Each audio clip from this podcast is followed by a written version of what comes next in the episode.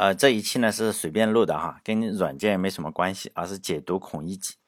呃，今天主要是我在开车的时候，我儿子还在玩手机，他就问了我一个问题：哎，孔乙己是谁？我以为他已经学到了这个孔乙己这篇课文了呢。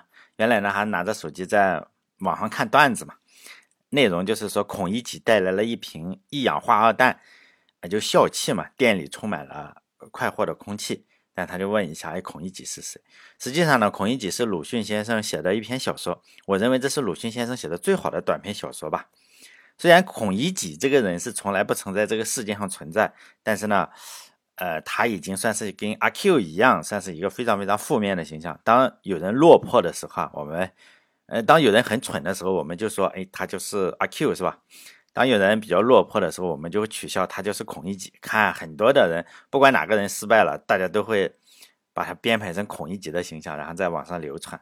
因此呢，我就想，哎，我来解读一下这篇课文吧。和老师可能讲的是不太一样哈。如果你不同意，当然是以你为主了，因为文章是十分的长，我只能呃有三两千多字吧，我只能读其中的一点点哈，呃，就是就原文我写的这个文章里，但是大家都学过嘛。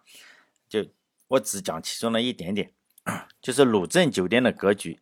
第一段哈，鲁镇鲁镇酒店的格局是和别处不同的。然后后面怎么讲？什么做工的人他是站着喝酒的，是吧？呃，靠柜外站着，热热的喝了休息。然后还有一种人是喝，嗯，穿长衫的，只有穿长衫的才渡进店面隔壁的房子里要酒要菜，慢慢坐着喝。第一段的话只用了。几几几句话吧，人家鲁迅写的就是好。鲁迅就写出了酒店里的三种阶级。第一种呢是做工的人，就这些人呢是穿短衣服的哈。然后这些人实际上是没有钱的，然后就就站着喝酒。就算有菜吃的话，就是吃的菜也不过是一文钱，大概就是四文钱买一个酒，然后一文钱买一个盐竹笋或者茴香豆。第二种人呢是穿长衫的，穿长衫的这些人是有钱，他们不站着喝酒，然后自己有包间。然后有酒有菜是吧？然后慢慢坐着喝。第三种人就是开酒店的这个人，就是这个有掌柜啊，有伙计。呃，第二段就是他讲的，我从十二岁起，然后就在里面当伙计，什么样子？然后说呢，样子太傻，怕伺候不了长衫主顾，就在外面做些事情吧。就是说，外面的主顾呢是非常容易说话，然后呢，里面的那些穿长衫的呢就在。就不太容易说话嘛，就是说过了几天，他在外面的话，老板也不让他去干这件事情，为什么？就掺水啊！你卖给这些，哎，短衣帮的人，就是穷人呐，你你为了赚他们的钱怎么搞？就是我我从这个酒坛子黄酒坛子舀出来期间啊，我要看看这个壶底里有没有水。看起来的话，这个老板应该是经常哎掺水。然后呢，这个小孩就做不了了嘛，做不了就做什么？就温酒，可能用热水烫一下哈。第二段就讲的这个十二岁的小伙计，因为样子不够好，掌柜的然后不让他去伺候那些 VIP 的客户，让他在外面做事情。外面的这些顾客就是穷人，掌柜当然是不敢惹那些 VIP 顾客嘛，但是呢，非常非常喜欢骗这些穷人，呃，就是说像酒里掺水，但是掺水他也掺不好嘛。这个小伙计看来不是很聪明。这个小伙计，但是呢，他也讲了，就是推荐我的、推荐我进来当小伙计的这个人的来头很大，就像现在中国的人情社会不这样吗？可能是哪个局长的亲戚是吧？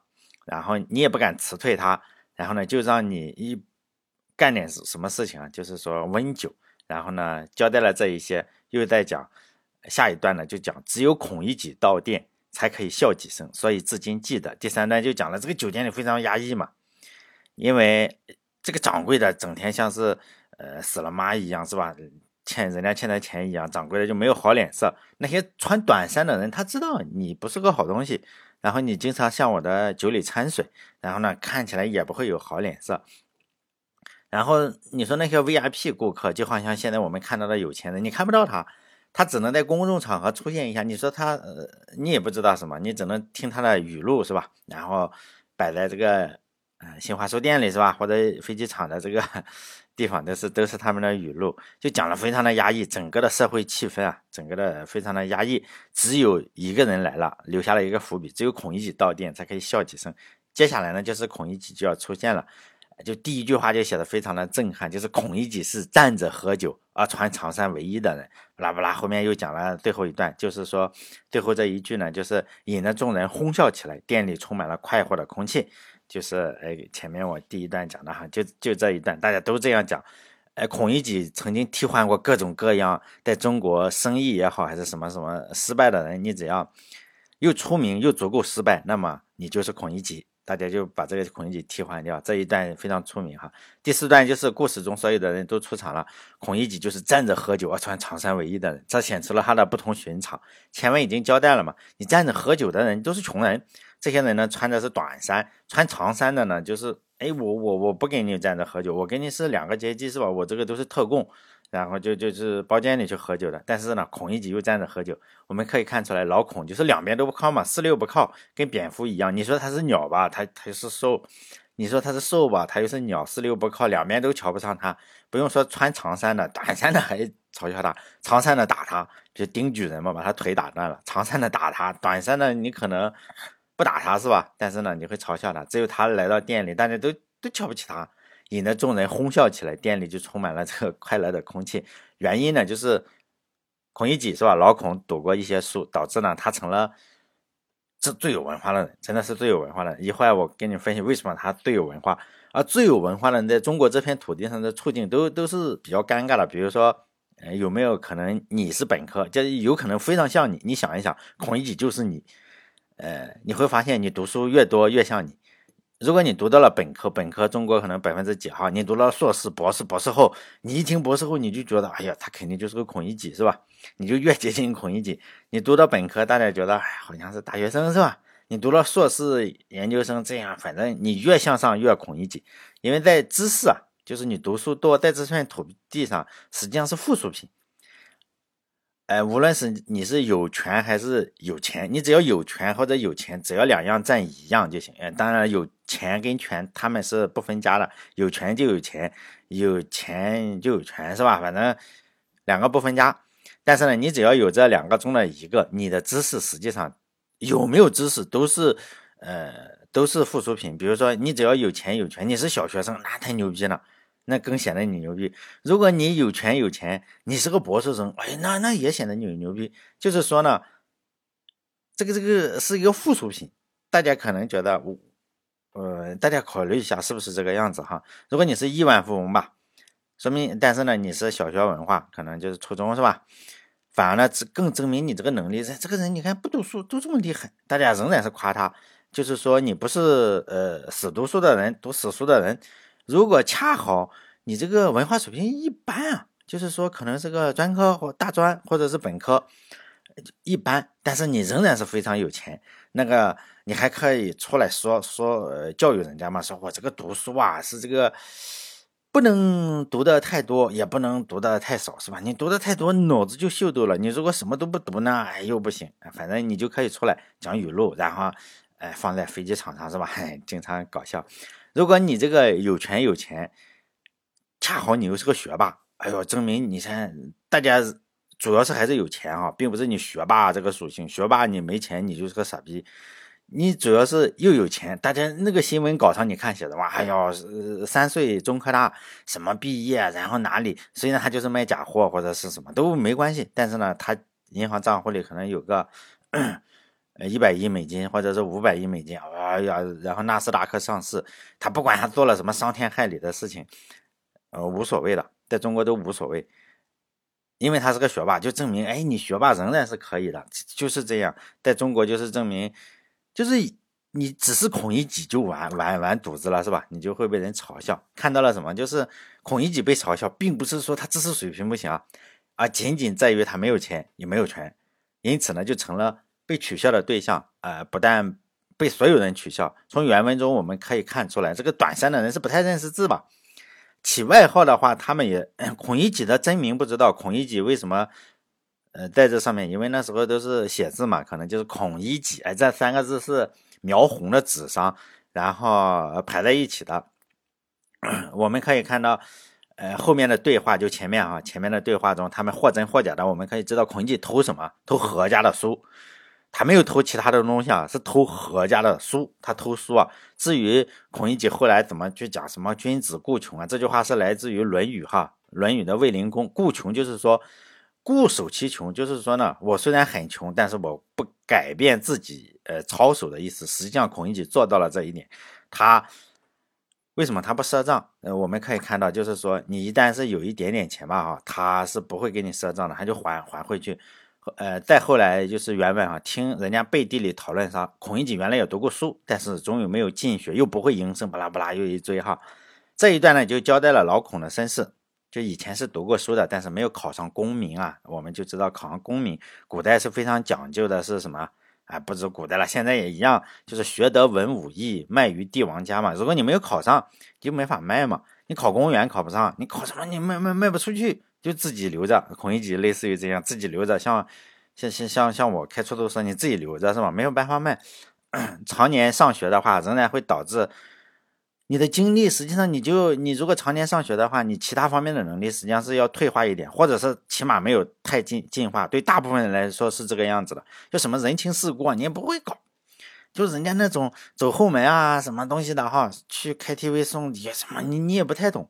因此呢，这就更加加剧了这个孔乙己这个生活更贫困嘛。实际上，你就越教越受教育越越穷，就就这个样子。因为你不会搞那些事情，就是没有这个润滑剂啊。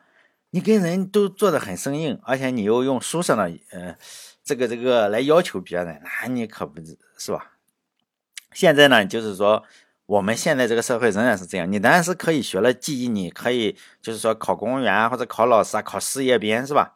哎，都可以，或者嗯，比如说有个叫什么，现在不考公务员特别热嘛？你一百个一百个本科生还考个收一个这个样子，或者你要清华北大毕业的才能去当个街道处的，呃，小职员是吧？就是卖，但现在仍然有另外一条路，就是卖给公司嘛，就卖给那些哎，说我办了一家上市公司，哦，学霸那种那种的，你可以去九九六嘛，路当然就是多了一条卖给资本家，但终究是差不多的。仍然是你要卖出去，长期的读书实际上会造就呃造就两种人，一种人呢是特别能忍，因为上学说实在的并不轻松，你要早起晚睡嘛，你每天搞那无聊的东西，说实在都挺无聊，背地理啊，背政治，背什么你，然后你才能考上，早起晚睡搞上十六年，这十六年说实在的，你从一个六岁的小孩，你搞个十六年，二十来岁，这十六年把你的一套组合拳下来，你如果能坚持到最后。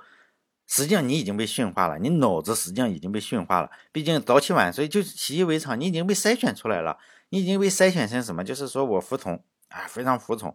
你你学历越高越服从，早起晚睡做科研很累是吧？哎，上了班呢，你你。肯定是加班没问题啊？为什么呢？因为你上学，你你天天熬夜写作业，你都没问题，显然加班是没有问题嘛，是吧？你不就早来点，晚走点，跟上学是一样，跟高考前不一样吗？这有什么难的？不就是和学校是一样？因此呢，越学历越高，越能接受加班。就是说我要学习，而且他觉得我要学习，我要成为人上人，什么考呃多考一分干掉呃一万人还是十万人，我还搞不清楚，咱咱学历没那么高。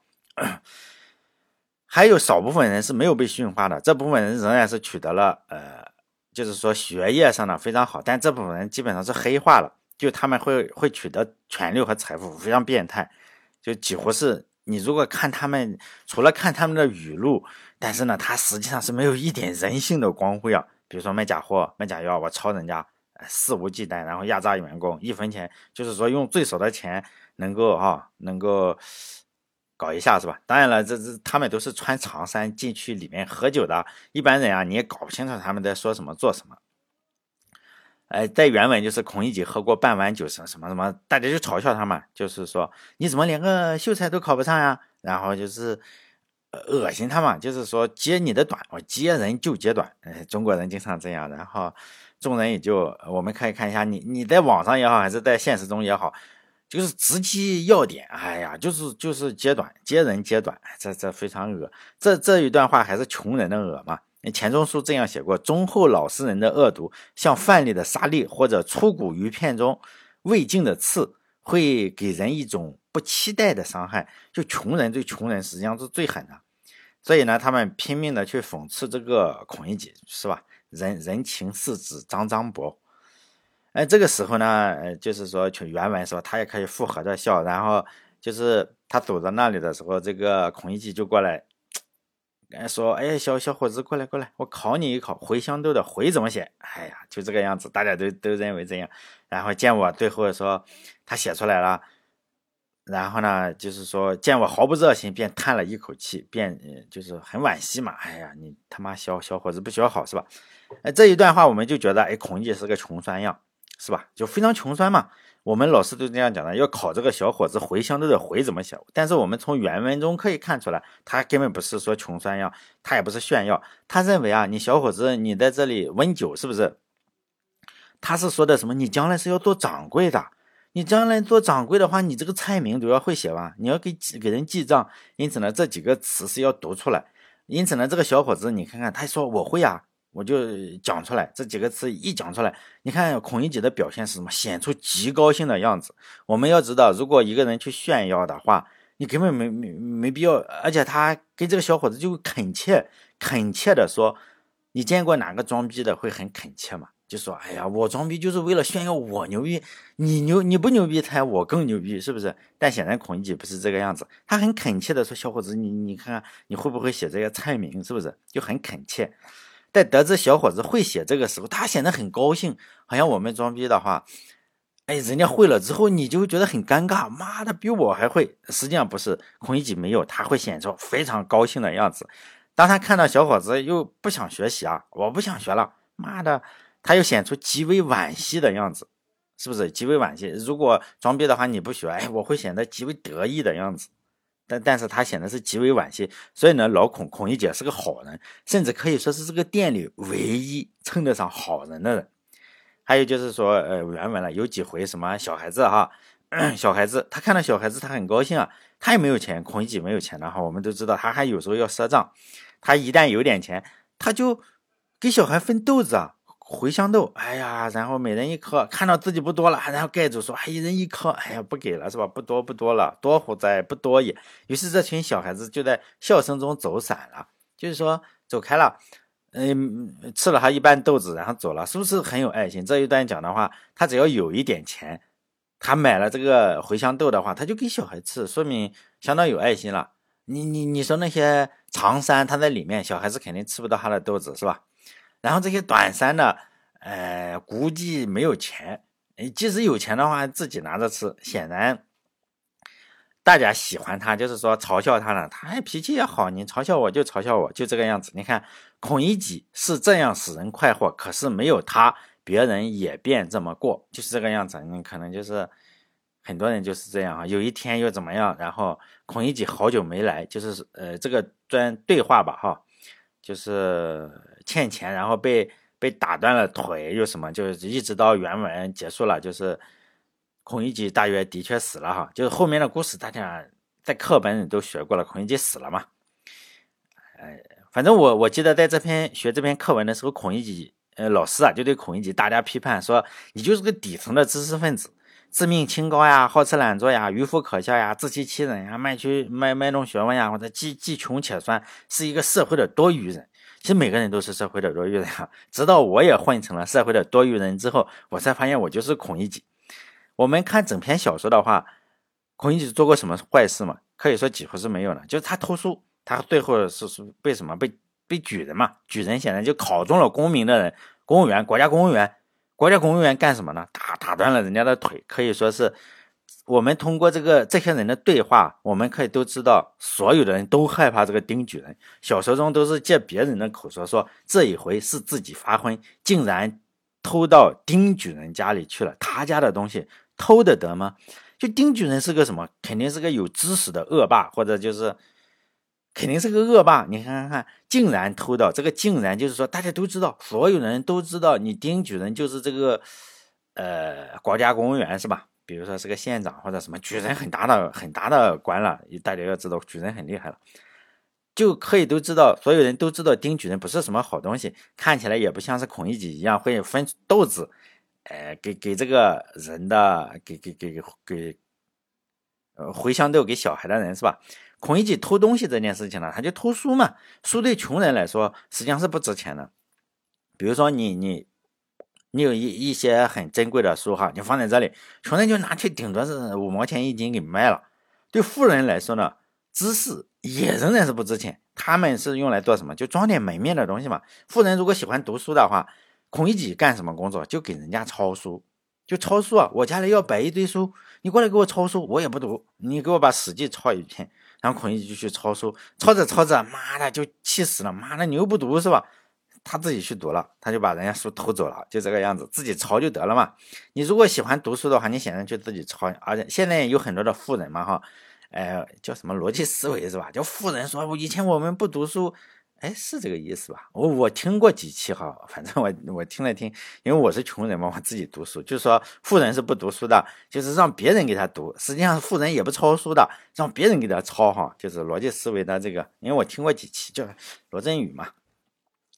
不，我经常被人推荐听，尤其是听亚马逊的那个，人家说你他妈栋哥抄了抄了罗振宇的哪一期，我操，吓得我不行，然后我赶紧去听，后来发现我真的是没有抄，为什么？因为我是坐在前面，因为我也做电台，你知道，我做的大概提前他五六个月，但是呢，他太出名了，我我我实际上是没有办法看他五六个月之前他讲亚马逊跟我讲亚马逊是一样的，为什么？因为我跟他读的是一样的书嘛。你不可能是抄，实际上抄的话，就是我跟他都是抄的。另外，同样人家 亚马逊的传记是不是就这个样子？就是不读书嘛，就是富人不读书，让罗振宇给你讲是吧？像罗振宇结果讲成了比你富的人富富得多的人。哎，我说实在，我曾经见识过我认为最富有的人的家里吧。哎，我去过哈，人家有别墅，我们去谈业务，跟着老板去谈业务，一个大别墅，有一层是图书馆，人家是玻璃玻璃做的图书馆，非常的考究。呃，该人算是一个儒商，就是说呢，你能看到他，就穿长衫，真的是穿长衫，就是穿我们中国古代的这种，呃，反正穿布鞋，穿什么东西，儒儒商，非常的看起来就非常有文化。然后跟我们喝茶，就是喝那种。哎，说实在，我第一次那样见那样喝茶，就是一一一片大石头，你知道吧？一片大石头，那个石头上呢，他们就用那个石头，说那个石头是特殊的，不知道从哪个山上，反正我喝了两口，感觉是一样。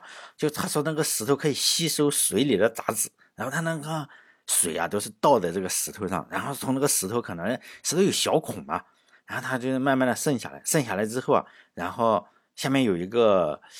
就是烧水的地方，就在那个石头里烧，烧了之后啊，然后那里面有茶叶，然后弄出来，哎，证明很有文化，看起来很有文化，但是跟我们用这个从这个，实际上我也不喝茶，我我很少喝茶，我也不喝咖啡，我就喝 矿泉水和白开水啊，哎，实际上跟我们喝的差不多，但是我们还是要说，哦，这个茶叶确实好，比比其他地方香，我们也要说这种片汤话嘛，是吧？就是非常有文化，他家里嘛就在这块石头。哎，周围啊，全摆的全是书，非常考究的历史书。我一看，我就知道这是这这个是很很值钱。虽然我没有见过，是那种大二十四开本的，就是百纳版的二十四史，就百纳版的二十四史，就是红木做的书架。这套书我我以前呃，因为我喜欢说实在话，比较喜欢读书哈。我见我听过，但是呢，我没有见过真的货，因为这种书太贵了。你你买下来啊，现在你去京东买的话是十五万。就它不单卖的，就是二十四史，你买就买这个百纳版的二十四史。我就是说，你买就你不能说我买一本史记行不行？人家一脚把你踢出来。就是你买就买二十四十五万，就整套书下来十五万。而且呢，这套书还比较奇怪，就它有一套专门的书架。就书架你当然可以，就书架这个价格就没上限了。你这个书架六十万也是，反正三十万也是能够花十五块钱，十五万十五块十五万。去买一套书的人是不在乎再花一百五十万买一套红木书架了。你要把整套书给它装订起来，就说呢不单卖买不起嘛。呃，说实在，就算是你白送我的话，我没地方放那么多书，真的你没地方放，我们家放不下，全是书。因此呢，作为一个只读过就是三十块钱一本的这个史记的人，还天天在网上找电子版的人，就很激动嘛。哎，那时候我也太年轻了，就手就犯贱。就就想拿下来翻一翻，我看到了《史记》第一本，第一本就是《史记》，我想看一下这个百纳版的是什么样子。人家这种人家里都是有助理的，就是说不像我们自己，就家里都是有助理，什么向那里一坐，哎，周围的人都都就连挂着了有两三个助理，专门帮他做这种事情。我人家一看我，我操，这个傻逼又去拿书，那助理马上把我挡住了，就客气的跟我说：“哎，这些书啊不能碰，你弄乱了我们就不好摆了，是吧？这些书千万不要碰，这些书就是用来装饰的，而不是用来读的。其实没没什么好读，就是我们这个。”这个我们从来也不读，就是说这个人也没读过，我们就是放在这里，你你千万别动，动坏了是吧？那么贵，就这个样子。哎呀，我当时真的是很羞愧啊，就恨不得钻一个地缝里钻进去是吧？喝了人家的好茶，还准备去拿人家的书看，就非常羞愧。就是从来没有没有人看过，我当时就是，如果我是孔乙己的话，家里没人，我也他妈偷一本出来看看。后来呢，我就在电视上或者其他的节目上，大家应该看过，有些文化名人啊，比如说哪个画家什么的，你就会看到后面摆的就是这一套百纳版的二十四史。哎呀，你想想，那是十五万，十五万块钱摆在那里，如果再加上那个红木家具，红木的书架，妈搞搞不好一百万，就给你看。我当时就想，你说这些人是不是他妈的也是光摆在那里不看呢？啊，这就是我发的牢骚和我对孔乙己的解读。这么多年下来，我发现，因为我活成了孔乙己，是吧？那个孔乙己的腿是被这个谁丁九人打折了，是吧？我发现我这个脊梁，哎，也差不多被打折了，是吧？被社会打折了。好嘞，再见。